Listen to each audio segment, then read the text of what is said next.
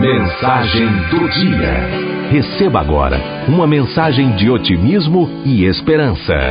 Mensagem do dia. Pipa voando. Você já viu uma pipa voar a favor do vento? Claro que não. Frágil que seja, de papel de seda e taquara, nenhuma se dá ao exercício fácil de voar, levada suavemente pelas mãos de alguma corrente. Nunca. Elas metem a cara, vão em frente. Tem dessa vaidade de abrir mão de brisa e preferir a tempestade.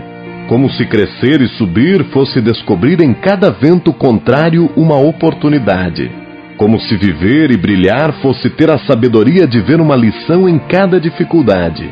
No fundo, no fundo, todo mundo deveria aprender na escola a empinar pipas, pandorgas ou raias. Para entender desde cedo que Deus só lhes dá um céu imenso porque elas têm condições de o alcançar.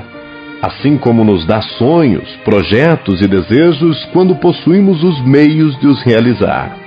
De tempos em tempos, voltaríamos às salas de aula das tardes claras só para vê-las, feito bandeiras salpicando o azul.